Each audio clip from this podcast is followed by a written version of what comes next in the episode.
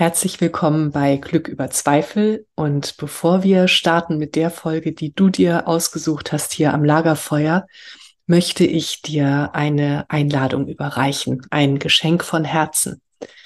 Es geht um deinen inneren Frieden. Wenn das jetzt gerade ein Thema auch für dich ist, das bewegt gerade so viele von uns. Und wenn du dich fragst, wie kann ich inneren Frieden finden, unabhängig von dem, was im Außen geschieht? Wenn da so eine Sehnsucht ist in dir, dann möchte ich dir einen Abend schenken. Am 16.11. um 18.30 Uhr sehen wir uns auf Zoom. Wenn du dabei sein möchtest, schick mir einfach eine Mail an katrin.katrinstahl.com und du bekommst den Link. Und wenn du weitere Infos möchtest, dann spring auf meine Website coaching.katrinstahl.com. Da gibt es einen Tab Geschenke. Da findest du alle weiteren Infos und kannst nachlesen, was dich alles erwartet. Und ich erwarte dich mit offenem Herzen und ja, Geschenken für dich, für deinen inneren Frieden. Ich freue mich auf dich. Alles Liebe, deine Katrin und jetzt viel Spaß am Lagerfeuer. Herzlich willkommen bei Glück über Zweifel, dem Lagerfeuer für die Heldinnen und Helden des Alltags. Für dich. Setz dich zu uns. Schenke deinem Herzen eine Ruhepause und deiner Seele Weite. Lass dich inspirieren und dann geh zurück in deinen Alltag und feiere dein Leben, denn du bist eine Heldin, ein Held, jeden Tag aufs Neue.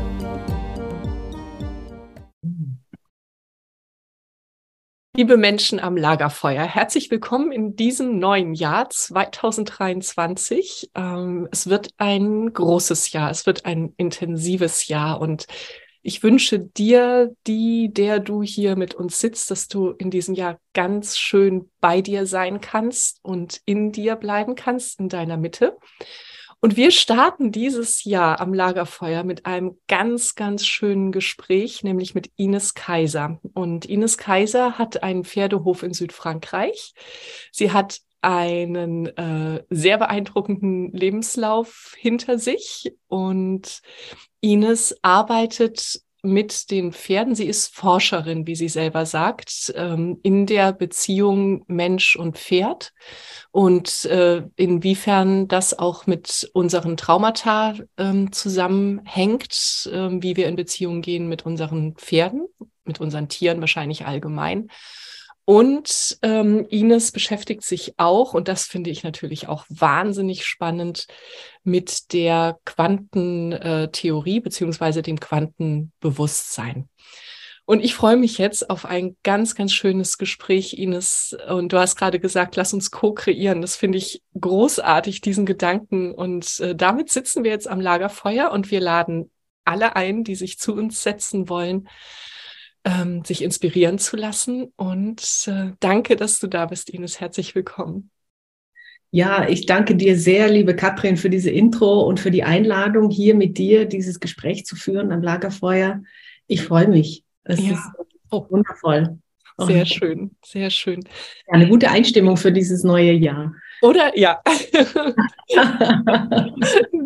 ja, Ines, ich habe gerade schon äh, gesagt, du hast deinen Pferdehof in Südfrankreich und das war ja nicht immer so. Du hast ein äh, langes, äh, einen langen Lebenslauf oder einen beeindruckenden hinter dir.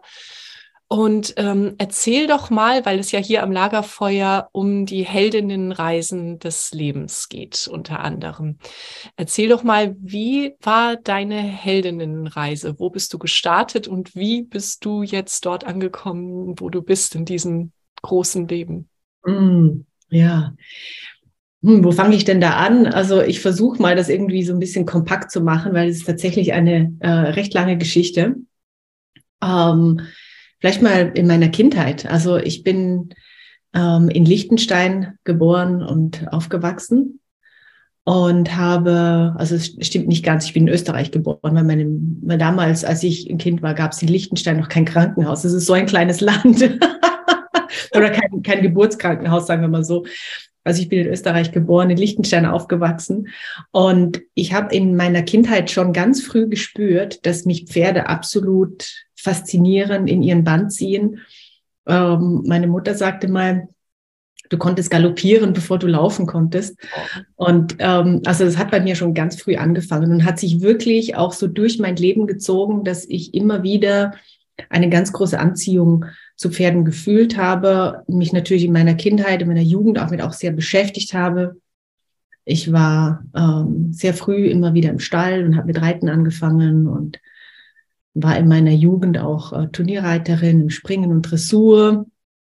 Und dann irgendwann, als ich, ähm, als es so um die Berufswahl ging, hat mir eine äh, meine Reitlehrerin geraten, mach doch erst eine kaufmännische Ausbildung und mach das mit den Pferden beruflich später. Ne, weil das war natürlich so mein Wunsch. Und ähm, diesem Rat bin ich dann gefolgt und das war tatsächlich ein sehr guter Rat, ja, weil das hat mich erstmal so auf eine Schiene ins Berufsleben gebracht, wo ich ähm, äh, Fuß fassen konnte.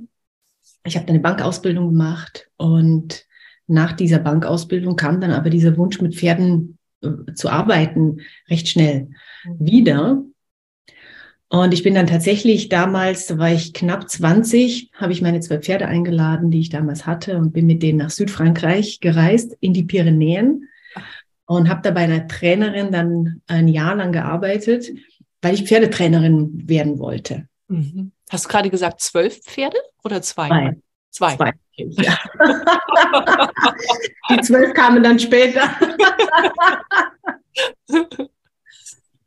Ja, und so war so meine erste Erfahrung im Pferdebereich. Und ich habe dann sehr schnell gemerkt, dass Pferde in diesem Kontext dann doch sehr oft instrumentalisiert werden. Mhm. Das heißt, wir benutzen sie für unsere Zwecke und wir behandeln sie, als wären sie Objekte.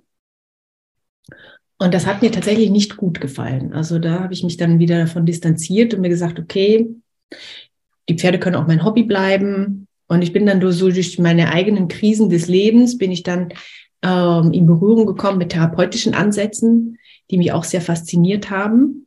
Und ich habe dann sehr schnell, ich habe dann damals auch eine Zeit lang in Deutschland gelebt und habe dann angefangen, da mich äh, weiterzubilden in körperorientierte Psychotherapie. Mhm. Mhm. Und um diese Ausbildung dann zu finanzieren, das ging ähm, dann so, dass ich natürlich da immer weitermachen wollte, ähm, habe ich mich dann entschieden, nach Luxemburg zu ziehen, um da nochmal eine, einen Bankjob ähm, anzunehmen, um mir eben meine Ausbildung zu finanzieren. Und das war dann tatsächlich auch ähm, ziemlich genau so. Ich bin dann nach Luxemburg gezogen, habe meine Ausbildungen angefangen, ähm, auf der Bank gearbeitet, war dann auf der Bank zehn Jahre, war länger als geplant, aber so ist das Leben. Und habe dann da auch eine Karriere gemacht, ohne dass ich das geplant hatte. Ähm, es war eine sehr gute Erfahrung. Inwiefern ähm, war das, wie, wie, meinst du, das war eine gute Erfahrung? Also klar, und äh, was genau war für dich gut daran? Es hat mich zu sehr viel persönlichem Wachstum angestoßen. Mhm. Also ich habe Teams geleitet mhm. Und habe immer wieder gelernt, ähm, also vor der Gruppe zu sprechen, ähm, Mitarbeitergespräche zu führen, im beruflichen Kontext zu coachen. Und das hat mir sehr gut gefallen. Also da war ich schon auch ähm, in meinem Element, in einem Element. Aber äh, ich habe dann irgendwann gemerkt, dass der Kontext von der Bank dann irgendwann nicht mehr stimmig war. Ja. Und als ich dann meine Psychotherapieausbildung fertig hatte, da kam dann auch wieder die Idee, mit Pferden das zu verbinden. Mhm. Und ähm, ja, das Kannst war du das dann, eher beschreiben? Das finde ich ganz spannend. Ähm, wenn du sagst, da kam die Idee, wie machst du sowas? Also wie, ähm, also ich sag kurz, wie es für mich ist. So, ich gehe in die Stille und oder ich sage erstmal, wie es für mich war. ich, ich habe äh, Ideen gejagt und ähm, dachte, so eine davon wird schon die richtige sein. Und irgendwann merkte ich, boah, das überfordert mich total. Und außerdem renne ich ganz oft in die falsche Richtung los. Also ich habe so viele Ideen und spüre gar nicht mehr, ähm, welche wirklich zu mir gehört. Und dann gehe ich, genau, und dann gehe ich in die Stille. Das habe ich äh, als so wertvoll ähm, empfunden, dass ich das für mich rausgefunden habe, so was Stille ist und wie ich mich mit der Intuition verbinden kann und was wirklich zu mir gehört. Genau, so das war jetzt meine Einführung zu der Frage, wie machst du das, Ines? Ja, das ist toll, weil ich, was da auch schon drin ist in dem, was du sagst, ist, dass es für jeden von uns ein bisschen anders sein kann. Mhm. Und das ist total schön, das zu erkennen, weil das finde ich heutzutage sehr wichtig, diese Einzigartigkeit in uns zu erkennen. Und nur weil ich es so gemacht habe, heißt es nicht, dass es für andere auch so ist. Mhm. Und für mich war es tatsächlich so oder ist es so, dass wenn ähm, ich spüre, etwas ist nicht mehr stimmig oder es möchte was Neues sich anbahnen, dann gehe ich damit so wie schwanger. Mhm. Und dann irgendwann, meistens äh, beim Putzen oder beim Autofahren, kommt dann die Idee, aber sowas von klar. Und dann macht es so, das ist wie ein Download. Mhm.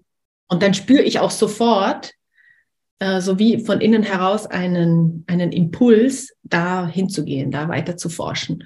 Und dann haben wir ja heutzutage das Internet, dann geht das schnell, ne? dann finden wir ähm, sehr schnell raus, glaube ich. Ähm, also ich finde dann sehr schnell raus für mich, ähm, wo es hingeht. Ja. Und ich habe dann auch eine Zielstrebigkeit, dass ich dem dann auch direkt folge. Also ist dann ziemlich schnell der Gang drin. cool. und so war das dann auch mit den, mit den Pferden. Also das war dann für mich sehr klar. Ich habe dann eine Ausbildung gemacht ähm, bei Linda Kohanov in den USA. Ein Traum. Und ähm, habe dann auch so damit meine Erfahrungen gemacht, auch so gespürt, das ist es jetzt noch nicht so ganz gewesen. Mhm. Ne, aber trotzdem gab es mir so ein bisschen einen Startschuss und ähm, habe dann auch den Absprung von der Bank geschafft. Das war in 2012 und habe mich dann mit den Pferden selbstständig gemacht. Und kurz danach hatte eine Freundin von mir in Luxemburg eine Reittherapieschule gegründet und hat mich mir angeboten, damit einzusteigen. Mhm. Und dann kam ich sehr schnell in diese in diesen Bereich rein, auch andere zu unterrichten, so im im Rahmen der pferdegestützten Therapie oder Begleitung und habe das dann ein paar Jahre gemacht mhm. und hatte mittlerweile ein sehr etabliertes Leben in Luxemburg. Also ich hatte meine Pferde, mittlerweile waren es dann acht. Und ähm, ich war verheiratet, wir hatten ein Haus und es war alles so, von außen betrachtet hatte ich das perfekte Leben, außer dass ich den eigenen Hof nicht hatte. Mhm. Und 2017 war das dann, da kam dann so von innen heraus wieder so ein Impuls, wo ich gemerkt habe, so, es ist an vielen Stellen jetzt wie eine Phase zu Ende. Mhm. So in meiner Beziehung, aber auch so beruflich und in Luxemburg. Und dann, ja, war so dieser, ich sag da immer so, dieser Schubs von, von, so von meiner Seele, ähm, ging in die Richtung, dass ich wirklich so meinen, meinen Radius erweitere und einen Hof ähm, im Ausland suche und habe dann sehr schnell gespürt, wo es mich hinzieht, ja, nach Südfrankreich. Mhm. Hattest du vorher schon ähm, Kontakt zu Südfrankreich? Also außer, dass du dorthin gereist bist, gab es in dir schon eine Südfrankreich-Sehnsucht? Also Sehnsucht weiß ich nicht, ob ich so beschreiben würde. Ähm, mein Ex-Mann, der ist äh, Franco-Amerikaner und meine Ex-Schwiegerfamilie, die sind alle an der Côte d'Azur. Also ich kenne die Ecke okay. sehr gut. Äh, okay. Und wusste, dass es da nicht hingeht. Aha. Und ähm, ich glaube, Südfrankreich, ich hatte immer schon so einen, einen Drang dahin, weil ich war schon als, als ähm, also mein, auf meinem ersten Schritt aus meinem Heimatland raus, das ging ja auch nach Südfrankreich, ein bisschen andere Region. Aber irgendwie, ja, kam das immer wieder. Und was mich an Frankreich immer wieder fasziniert, vor allem im Süden, ist so, es ist so, es fühlt sich sehr frei an. Mhm. Für mich. Mhm. Also es ist, ähm, ja, so habe ich das Gefühl, so da kann meine Wirkkraft wirklich in die Welt kommen. Wow. Wow, schön. Obwohl es erstmal gedauert hat, bis ich das spüren konnte, weil ich war nach dem Umzug ziemlich erschöpft und ähm, es war ein ziemlicher Akt, also diese Lebensveränderung, ähm, wirklich alles, was ich sozusagen aufgebaut habe, wieder abzubauen und an anderer Stelle wieder anzukommen. Und ich habe hier ja alles reingesteckt in diesen Hof, was ich jemals hatte. Und es war ein großer Schritt ins Unbekannte. Mhm. Ja. Das hat ähm, Mut gebraucht und nach dem Umzug hatte ich tatsächlich eine Phase, da war ich sehr erschöpft und auch, äh, ich hatte keinen Optimismus und keine Zuversicht mehr und wusste nicht, wie ich kräftemäßig so ein Projekt überhaupt ähm, stemmen äh, hätte können. Ja, ja. Und was mir geholfen hat, war tatsächlich so, meinen eigenen Rat anzuwenden, nämlich zu verlangsamen, innezuhalten und zu visualisieren. Hm. Und ich hatte damals schon so immer wieder die, äh, den Ansatz oder die Idee so oder die Frage, es ist so, ich, ich liebe es mit Fragen zu gehen, so Forschungsfragen. Wie kann ich denn in meinem Leben die Dinge erschaffen, ohne dass ich mich immer so anstrenge? Oh, so eine schöne Frage. Wollen wir die mal, die geben wir jetzt äh, einmal nochmal so ins Lagerfeuer. Allen Menschen, ich glaube, jeder, der jetzt bei uns sitzt, kann damit was anfangen. Sag nochmal. also wie kann ich in meinem Leben Dinge erschaffen, ohne mich anzustrengen? Ja, ja. Oh, da, da, da find, also so für mich äh, löst das aus, atmen, wirklich frei atmen können und äh, Gänsehaut auch. Also ich kriege da Gänsehaut, weil wir uns so viel anstrengen. Und was ist das für eine Freiheit, wenn wir aufhören mit dieser Anstrengung und merken, so wir, wir folgen wirklich unserem Herzen, wir machen wirklich das, was uns im tiefsten Inneren bewegt und auch ja, wofür wir hier sind. Das hört sich so groß an, ne? Aber wenn wir da sind an diesem Punkt, dass wir aufhören, uns anzustrengen, dann hören ja auch die Stimmen im Außen auf und die, die wir in uns haben, die nicht zu uns gehören. Das ist schön. Danke. Danke für diese Frage. Ja, es ist eine wundervolle Frage, die mich ja. erstmal auf einen Weg geschickt hat, der tatsächlich nicht so einfach war, weil ähm, ich erstmal damit konfrontiert war, mit all dem Zeug, sage ich jetzt mal, das mich daran gehindert hat. Mhm. Und das ähm, ist ja oft so, dass wenn wir einen Wunsch aussprechen, dann haben wir so die Vorstellung, ah, das darf jetzt kommen. Und manchmal, es ist mit manchen Wünschen tatsächlich so, dass sie dann einfach kommen und es passiert. Und mit manch anderen Wünschen ist es so, dass wir dann erstmal uns damit beschäftigen dürfen, was uns so daran hindert, das zu manifestieren. Und an der Stelle war das bei mir so, dass ich da ähm, erstmal so viel aufräumen durfte. Mhm und auch verstehen durfte, dass ich da ganz vieles in mir trage, was auch nicht bei mir angefangen hat. Da sind wir schon bei so beim Thema transgenerationales Trauma. Also was habe ich von meinen Ahnen äh, mitbekommen an der Stelle und habe dann festgestellt, dass in meinen Ahnenlinien ähm, überall sehr viel gearbeitet und sehr viel äh, geschuftet wurde. Mm, ja. Und wenig die Frage im Raum stehen durfte, was macht mir Freude? Mm. Was geht leicht? Ja. Ja. Ich glaube, das betrifft viele äh, von uns oder beziehungsweise die vorhergehenden Generationen, ne? So dieses viele Arbeiten und nicht in Leichtigkeit. Das war einfach nicht der Plan. Hm. Ja. Und wenn du sagst, du hast es festgestellt, wie hast du das gemacht? Hast du Aufstellungen auch gemacht oder wie bist du da hingekommen zu diesem, ja, zu dieser Erkenntnis? Auf ganz unterschiedlichen Wegen. Also ich habe mich ähm, in der ganzen Zeit immer wieder ständig äh, fortgebildet. Mhm. Ähm, ich habe mich viel mit dem Thema Trauma beschäftigt, in der Traumatherapie. Ähm, also das ähm, aus, den, aus der wissenschaftlichen Ansätze drin. Äh, da kam schon einiges ähm, über auch den Körper zum Vorschein. Ähm, dazu habe ich immer wieder energetische Readings gemacht mhm. und aber auch von den Tieren viel bekommen. Also wenn wir so in eine Art der Tierkommunikation gehen, die wirklich so ein, ein größeres Bewusstseinsfeld öffnet, so haben mir tatsächlich meine Tiere ganz an ganz vieler Stelle immer wieder zu verstehen gegeben, ah, da, guck mal an der Stelle oder hm, was ist denn mit dem Punkt? Und das ist super, super spannend, mhm. ähm, weil mich das immer wieder so ähm, angestoßen hat, da nochmal hinzuschauen und ähm, mhm. Es ist wirklich ein permanenter Prozess und eine Auseinandersetzung. Und ich glaube, wenn man das so macht, wie ich das hier mache, dann ist es wirklich etwas, was, ähm, also wenn ich von mir aus gehe, da, ich, ich muss das leben. Also ich muss ist dann nicht das Muss, das mir jemand von außen sagt, sondern ich merke, das ist ein, ein Bedürfnis von innen, mhm. das zu leben ähm, und das dann dadurch wirklich in die Welt zu bringen. Mhm. Das erfordert natürlich auch, erfordert ist wieder so ein Wort, ich achte immer so ein bisschen auf die Sprache oder erfordert oder das lädt mich ein besser, ähm, mich darauf voll einzulassen, mhm. voll da zu sein, ja. voll in der Materie zu sein. Ja, ja. Und ja. mit all dem, was da ist, weil es ist ähm, natürlich immer mal so, dass es äh, Momente gibt, da ist ja viel Expansion und da ist es toll und schön. Und dann gibt es auch immer wieder Momente der Kontraktion, ne, wo, ich, wo sich zusammenziehe, wo manche Tage mühsam sind. Und ich habe festgestellt, dass die Leichtigkeit nicht daher kommt, das zu verändern. Oh ja. Ja. Mhm. Sondern die kommt daher, dem nicht Widerstand zu leisten. Mhm. Oh, ja, so wichtig, dass du das sagst, weil das ist ja so, wenn wir uns die Heldenreise angucken, ne, das ist ja auch so ein wichtiger Schritt, dass wir immer wieder zurückgehen und dann fängt die Heldenreise wieder von vorne an und dass wir wirklich, ich mag so diesen, diesen äh, Satz und ich bleibe bei mir. Ich ja. bleibe bei mir und ich gehe da auch immer wieder rein in mich und ich erkenne, ich erkenne mich.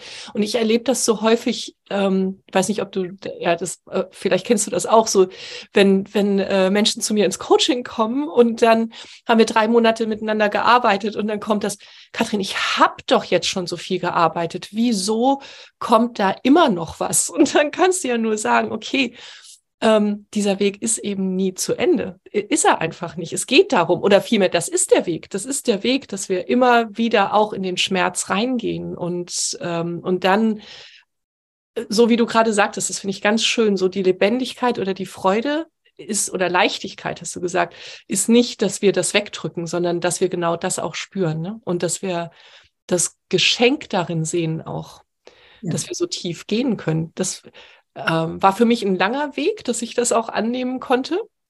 Ich mochte Traurigkeit überhaupt nicht. Mhm. Ganz schlimm, so diese Momente, wo ich traurig war. Oh. Und ähm, ja, aber, es, aber, aber was für ein Geschenk, dann zu lernen, sich dem hinzugeben und zu erkennen, was ist denn dahinter. Ja, und das sind so zwei Punkte, die ich gerne aufgreifen würde in dem, was du sagst. Und zwar einerseits der Punkt, dass wir, äh, wenn wir auch so durch die Traumabrille schauen, dann schauen wir immer auf die Dinge, die sich nicht verändern. Mhm. Mhm. das ist so eine Trauma, äh, so ein Traumamerkmal, dass wir denken, es bleibt immer gleich. Mhm. Wir stecken fest, wir können nichts tun und all diese Dinge, die wir tun, haben wenig oder keine Wirkung. Ja. Und damit zieht sich unser Blick aber auf eine sehr einseitige Sicht.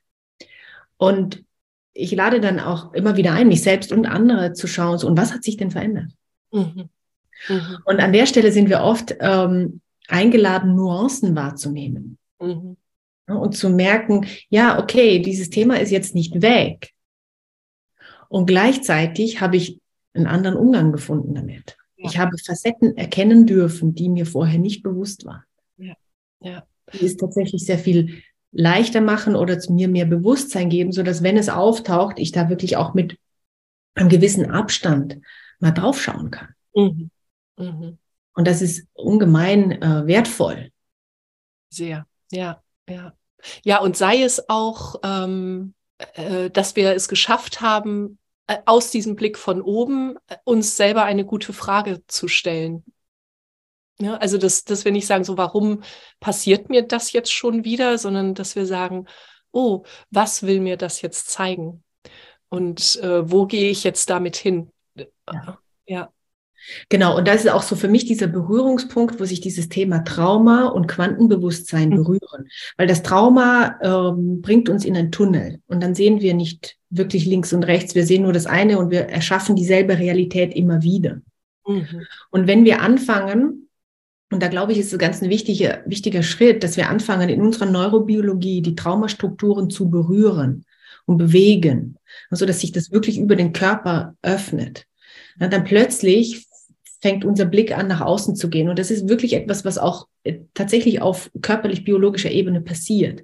Und wenn wir den Blick öffnen, dann können wir plötzlich mehr Möglichkeiten sehen. Wir können uns plötzlich Szenarien vorstellen oder Wünsche visualisieren. Und wir schwimmen in einer ganz anderen Perspektive.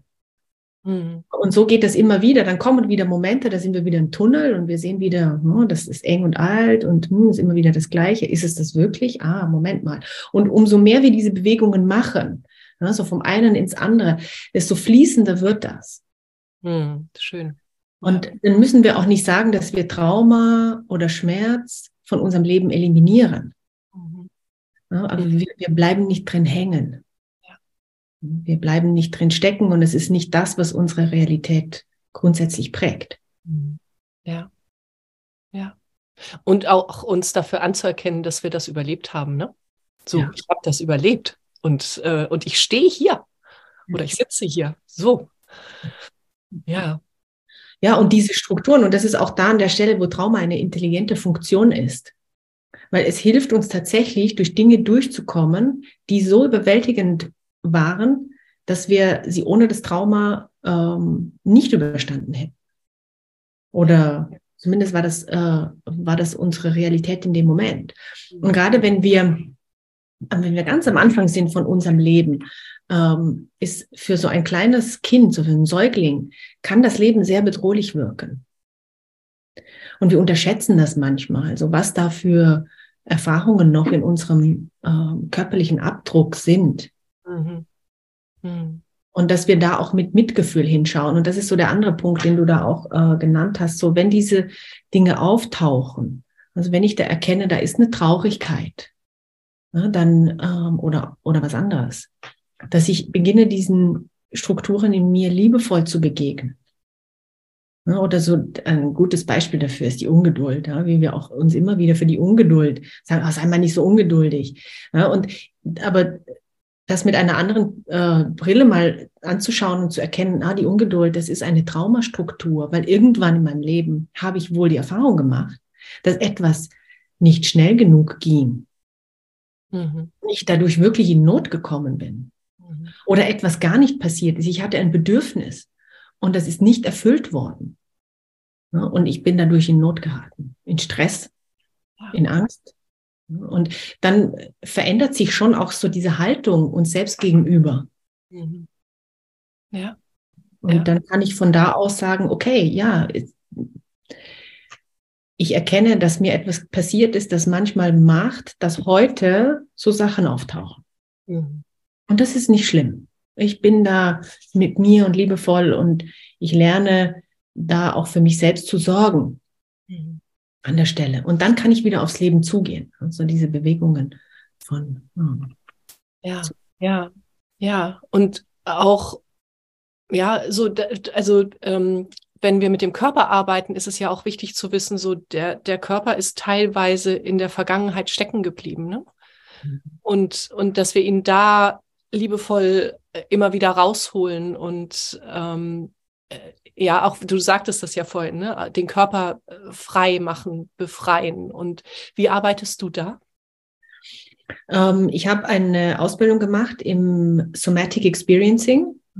Das ist eine Traumatherapie nach äh, Peter Levine.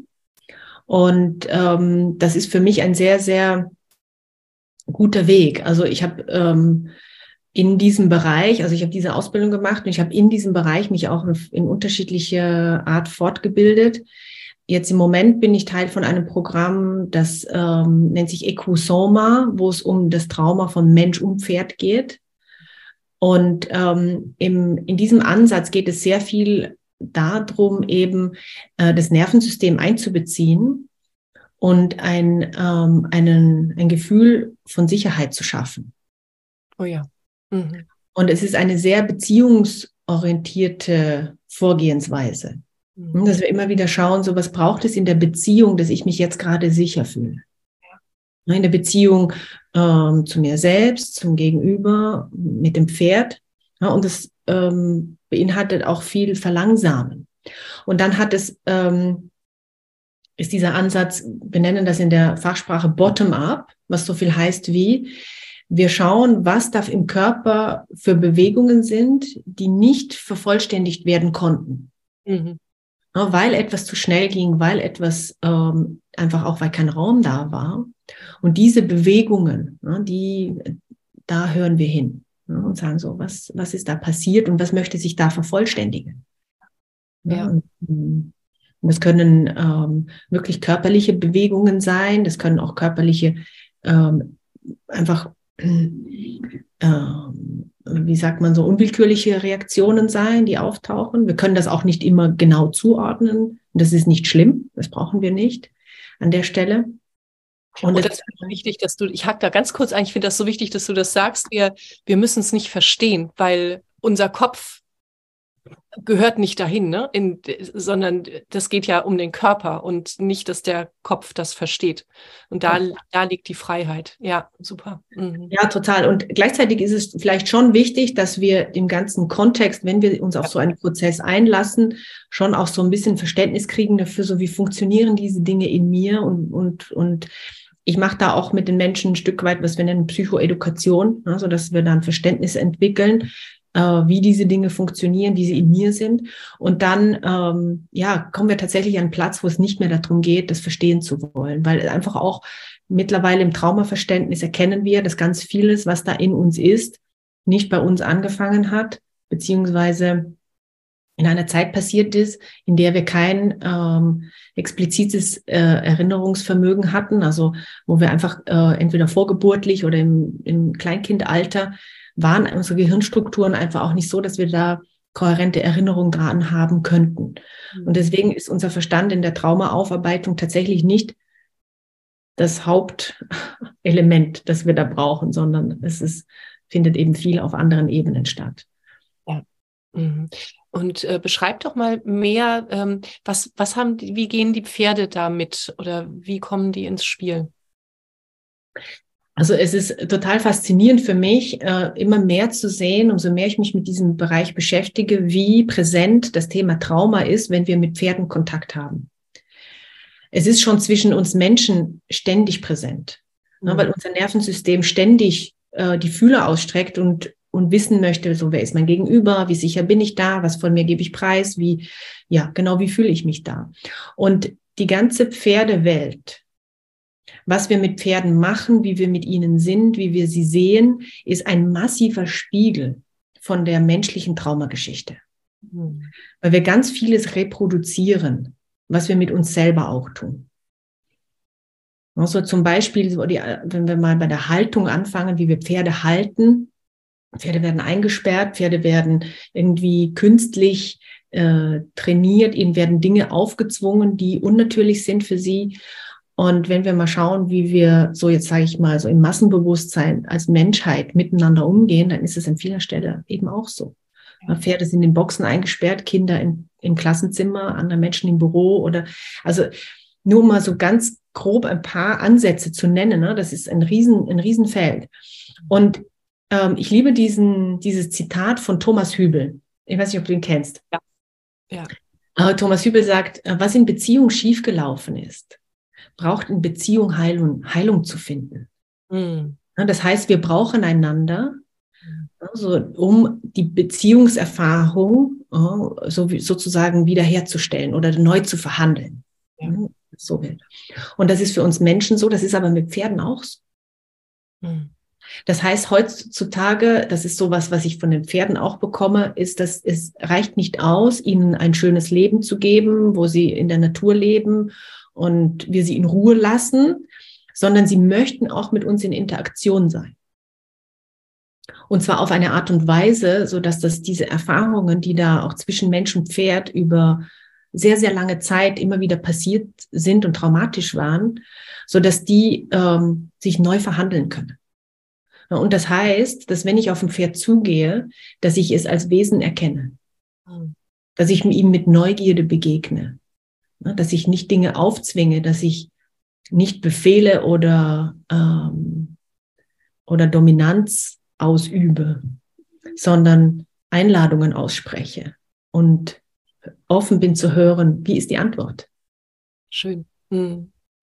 Und da ergibt sich ein wahnsinnig großes Feld der Erfahrungsforschung, wenn man so will, wenn wir uns darauf einlassen, da in diese Räume zu treten. Und das ist für, für alle Menschen möglich. Also da muss man mit Pferden nicht erfahren sein. Ähm, und ich habe das ganz oft erlebt, dass viele Menschen, obwohl sie mit Pferden noch nicht viel erlebt haben, jetzt so in diesem Leben, ähm, eine große Anziehung spüren und Pferden begegnen möchten und dass da wunderschöne Räume entstehen äh, zwischen Mensch und Pferd, wo Begegnungsräume sind, wo ein gegenseitiges Gesehenwerden stattfindet, ein gegenseitiges Verständnis stattfindet. Ja. Und wenn wir die Pferde da drin freilassen, in dem Sinne, dass sie kommen und gehen dürfen in diesen Interaktionen. Mhm. Und wir sie nicht ans Halfter und einen Strick nehmen, sagen, komm her und du machst jetzt das, sondern dass sie wirklich von sich aus das entscheiden, dann entsteht eine sehr, sehr äh, kraftvolle Ebene der authentischen Begegnung. Ah, das ist schön. Wie ist das ähm, in deiner Erfahrung? Ich habe das manchmal, dass Menschen sagen so, ich würde so gerne mit dir zu den Pferden gehen, aber ich habe Angst vor mhm. Pferden.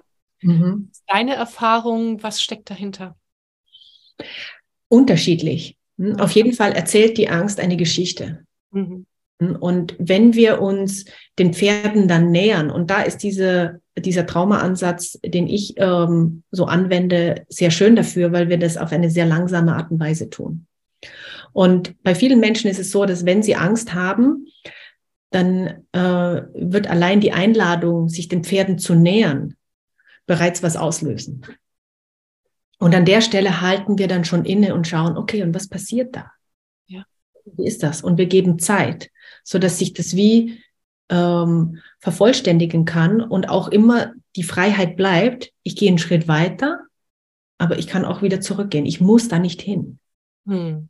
Und, und im, so lange dieses Hin und Her ähm, machen, bis sich da ein Stück weit Klarheit ergibt, okay, ich möchte weiter drauf zu oder weiter von weg und, und da, da, da können sich ganz viele Dinge klären. Ähm, was ich so generell immer wieder also sehe, ist, dass so Angst vor den Pferden damit zu tun haben kann, entweder, dass da tatsächlich Erfahrungen sind, also Stürze, Unfälle, ähm, Situationen, die echt gefährlich waren ähm, ähm, mit dem Pferd oder dass sowas gesehen wurde oder dass sowas aus der Ahnenlinie kommt. Also, oder dass ähm, es auch damit zu tun hat, dass manche Menschen tatsächlich Angst vor ihrer eigenen Kraft haben. Mhm. Mhm. Und das hat, hat mit diesem Thema von dem Raum zu tun, weil Pferde, wenn sie auf uns zukommen, sie sind groß und kraftvoll und laden uns zur Präsenz ein. Mhm. Und wenn Menschen die Erfahrung gemacht haben, dass ihre Grenzen oft überschritten werden und dass sie ihren eigenen Raum sehr weit zurückgezogen haben, dann ist diese Einladung vom Pferd in diese Präsenz zu kommen erstmal beängstigend. Ja, weil das würde ja bedeuten, boah, ich komme mit meiner Kraft in Kontakt. Und das war bis jetzt äh, bedrohlich. Ja. Und da stecken alte Geschichten drin, die uns einladen, hinzuschauen und zu prüfen, okay, äh, damals war das total legitim und ähm, diese Reaktion, mich zurückzuhalten, hat mich geschützt. Mhm. Und dann darf ich nochmal schauen, und wie ist es jetzt? Wie sind die Umstände jetzt? Ja. Und wie ja. wäre es, wenn ich damit mal äh, ausprobiere, Schritt für Schritt, so viel wie gerade geht. Und wieder den Körper aus der Vergangenheit holen. Genau.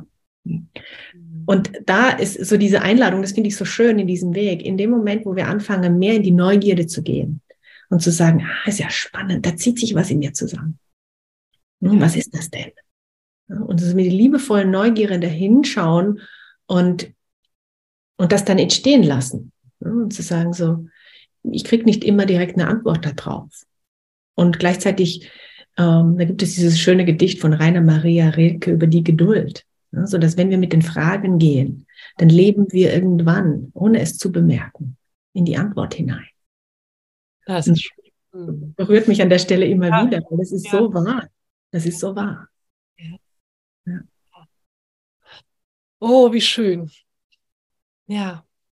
Und du lebst ja mit äh, Hunden und Katzen auch. Ähm, ich werde so häufig gefragt, was ist denn der Unterschied? Können Hunde nicht genauso spiegeln wie Pferde? Wie, ähm, was antwortest du darauf?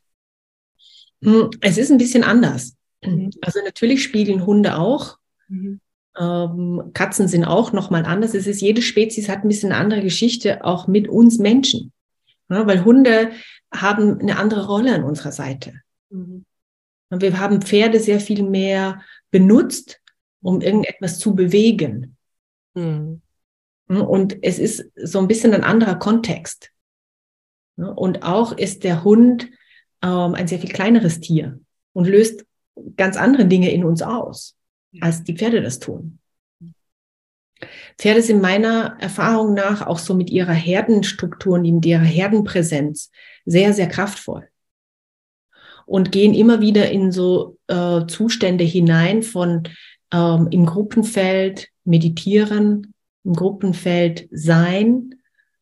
Und das ist, habe ich mit Hunden auf diese Art und Weise noch nicht so erlebt. Mhm. Da gibt es andere äh, Verbindungspunkte. Und ähm, da ist jede Spezies so ein bisschen anders. Ich meine, natürlich gibt es im Hund auch viele Dinge und da entstehen an mancher Stelle so ähnliche ähm, Möglichkeiten der, der, der Auflösung von alten Strukturen. Und ähm, dennoch sind Pferde an der Stelle einzigartig, genauso wie es Hunde und Katzen auch sind und andere Tiere. Aber das sind so, glaube ich, die Tierarten, mit denen wir am meisten Geschichte haben als Mensch. Ja. Ja. Und du sagst gerade das Gruppenfeld der Pferde. Ne? Also eigentlich kann man die Frage dadurch beantworten, dass wir die Menschen einladen, stell dich einfach mal, also komm vorbei und stell dich einfach mal in die Herde und spür mal, Versuch mal zu spüren. viele von uns haben ja verlernt äh, zu spüren, aber sei einfach mal da, spür den Boden unter deinen Füßen und, und, und gib dich dem hin. Und allein das ist ja schon, was, was dann alles kommen kann, ne? Dieses in, boah, die Stille aushalten, das Hiersein aushalten, beobachten, was passiert da gerade in mir. Und da geht's schon los, ne? Ja, total. Und also ich, in meinem Vorgehen mache ich das so, dass wenn Menschen kommen, dann bereiten wir uns erst auf diese Begegnung vor. Ja. Mhm. Um da noch mehr anzukommen. Ja, um wirklich diesen, diesen Räumen da schon mit einem gewissen Bewusstsein zu begegnen. Weil das ist auch die, sage ich mal, achtsamste und respektvollste Art und Weise, in die Herde zu gehen. Weil wir sind uns dessen manchmal nicht bewusst. Wenn wir dann kommen und unser Verstand rattert, das ist für die Pferde auch erstmal so ein bisschen so, wow, okay. Ja, und wenn wir mit dem, mit einer inneren Haltung kommen, die schon so mit der Absicht geht, sich darauf einzulassen, ja, dann entsteht was ganz anderes. Und das liegt mir sehr am Herzen, da so, dass wir uns da vorbereiten und mit, ähm, mit einer Intention ähm, äh, der Achtsamkeit und äh, des Raumteilens da reingehen und mit dem inneren Beobachter, so was passiert bei mir. Und auch da liebevoll zu sein, wenn mir die Stille sch schwer fällt, okay, das ist okay. Es gibt keine Ansprüche, dass es anders sein sollte. Dann darf ich jetzt in dem Moment eben gerade diese Erfahrung machen. Mhm. Und was, wenn ich das willkommen heiße? Ja. Was, wenn ich die Erfahrung willkommen heiße? Ja. Mhm. Mhm. mhm.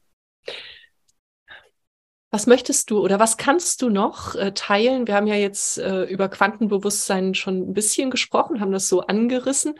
Wenn du das zusammenfasst für jemanden, äh, der sich damit noch überhaupt nicht beschäftigt hat, ja. der Joe Dispenza noch nie gehört hat und der keine Ahnung hat, was das mit dem Quantenfeld eigentlich soll, wie beschreibst du es? Hm, da würde ich gerade mal so, ähm, so dieses erste und so übergreifende Quantenprinzip hernehmen, so aus meiner Perspektive. Das ähm, ist nämlich, dass die Quantenphysik und Mechanik uns aufzeigt, dass Trennung eine Illusion ist. Hm. Und wenn wir uns in dieses Bewusstsein so hinein begeben, dass alles miteinander verbunden ist, dass die Leere, der Abstand zwischen uns nicht leer ist, dann werden wir uns auch dessen bewusst, dass alles, was wir in jedem Moment sind, tun, denken, fühlen, handeln, alles, was in jedem Moment da ist, hat Schöpferkraft. Und ähm, ich glaube, das ist das ist eine total wichtige Botschaft, die noch viel mehr bei uns Menschen ankommen darf, ist, dass wir dadurch schon sehr viel bewirken können. Viele von uns fühlen sich stellenweise machtlos mit dem, was in der Welt passiert. Und ich darf immer wieder, wird immer wieder aufgefordert von den Energien des Ortes, von den Tieren, in dieses Bewusstsein hineinzugehen, dass wir an der Stelle machtvoll sind. Weil in jedem Moment entscheide ich, wie trete ich mir selbst gegenüber. Mhm. Wie trete ich dem Pferd gegenüber oder einem anderen Menschen. Und diese Entscheidung ist sehr ausschlaggebend und damit erschaffen wir Realitäten und damit können wir auch diese neue Welt erschaffen und wir tun das bereits. Viele von uns, es, es gibt so viele Menschen, die wirken an der Stelle, dass diese neue Welt, von der wir wissen, im Herzen wissen, dass sie möglich ist, die entsteht schon an der Stelle. Und ich darf immer wieder, gerade hier in diesem Ort, die Erfahrung machen, dass das schon sehr präsent ist. Hm. Hm. So ganz kurz. Beantwortet das die Frage, deine Frage. Ja, ja. Und so, so kraftvoll. Es ist so kraftvoll. Mhm. Und das, äh, viele von uns tragen ja diesen Glaubenssatz in sich, ich bin nicht wichtig. Und ähm, wenn wir uns dem hingeben, die, ja, wenn, wenn wir wissen, so alles, was ich tue, jede Begegnung, in die ich gehe, macht was. Die hat, die hat eine Auswirkung. Und ich darf ähm, für mich ähm, einen Fokus haben, wo es denn hingehen soll und was möchte ich, wenn ich in Beziehung gehe. Stolper ich da rein und mach halt mal oder bin ich mir bewusst, so wie möchte ich, dass der Mensch sich fühlt, wenn ich aus dieser Begegnung gehe? Wie möchte ich mich fühlen oder das Tier? Und ah ja, ja. ja, das ist wirklich etwas, was wir noch viel mehr verinnerlichen dürfen und ähm, auch verallgegenwärtigen. Und natürlich kommen diese Glaubenssätze immer mal wieder. Und das finde ich auch per se nicht schlimm. Weil wenn der Glaubenssatz kommt, ich bin nicht wichtig, dann kann ich mir innerlich einfach sagen, ah, spannend, dass das auftaucht. Das ist eine Traumastruktur. Und mich fragen, ist das meine Wahrheit? Ist das tief innen wirklich meine Wahrheit? Und ich habe noch niemanden getroffen, der, der diese Frage mit Ja beantwortet. Hm. Hm. Boah, weil jetzt habe ich schon wieder Gänsehaut. ja, ja, ja. Okay, für jeden Menschen hier am Lagerfeuer, du bist wichtig und du machst einen Unterschied. Ja, ja. Und und diese Frage, oder die würde ich gerne zum Abschluss noch jedem mitgeben, der hier bei uns sitzt. Ähm, wenn dieser Satz in dir auftaucht, ich bin nicht wichtig oder es ist nicht wichtig, was ich tue, dass du dich wirklich fragst, ist das meine tiefste Wahrheit? Das war ganz schön gerade, Ines. Ist das meine ja. tiefste Wahrheit? Ja. Und wenn ich noch was dranhängen ah, darf, gerne, ja. ist die Frage, wenn alles möglich ist, mhm. was möchte ich in die Welt bringen? Mhm. Mhm. Oh ja. Und das wirklich entstehen lassen, visualisieren, kommen lassen, fühlen. Boah, wenn das möglich ist, was macht das in mir? Wenn ich mir das vorstelle. Ja. Und da habe ich jetzt Gänsehaut. Ich ja. ja, und da wird es so weit. Ja. Mhm. Ja. Ich danke dir, Ines. Es war ein unfassbar schönes Gespräch ein ganz toller Auftakt in dieses Jahr. Ja, liebe Katrin, ich bin ganz erfüllt. Es ist wirklich wunderbar und es ist mir ganz warm ums Herz und ja, ein großes Dankeschön für dein Wirken. Danke. Für die, die du bist. Oh, danke. Schön, ja. Bis ganz bald und ähm, ja, ich wünsche dir ein, ein, ich wünsche dir alles, was du dir wünschst. So. Danke. Und das wünsche ich allen Zuhörern. Ja. ja. Bis bald, liebe Ines. Alles Liebe. Ja. Das war eine weitere Folge in meinem Podcast Glück über Zweifel. Wie schön, dass du mit uns am Lagerfeuer gesessen hast. Was hast du für dich mitgenommen und was wirst du damit machen? Wenn dir dieses Gespräch eine Inspiration war, freue ich mich, wenn du es weiterleitest und wenn du überall, wo du kannst, eine Bewertung hinterlässt. Du möchtest mehr erfahren? Alle wichtigen Links findest du in der Beschreibung. Zeig deinem Leben, wie kostbar es ist. Und sei nächste Woche wieder dabei. Das wünsche ich dir. Deine Katrin.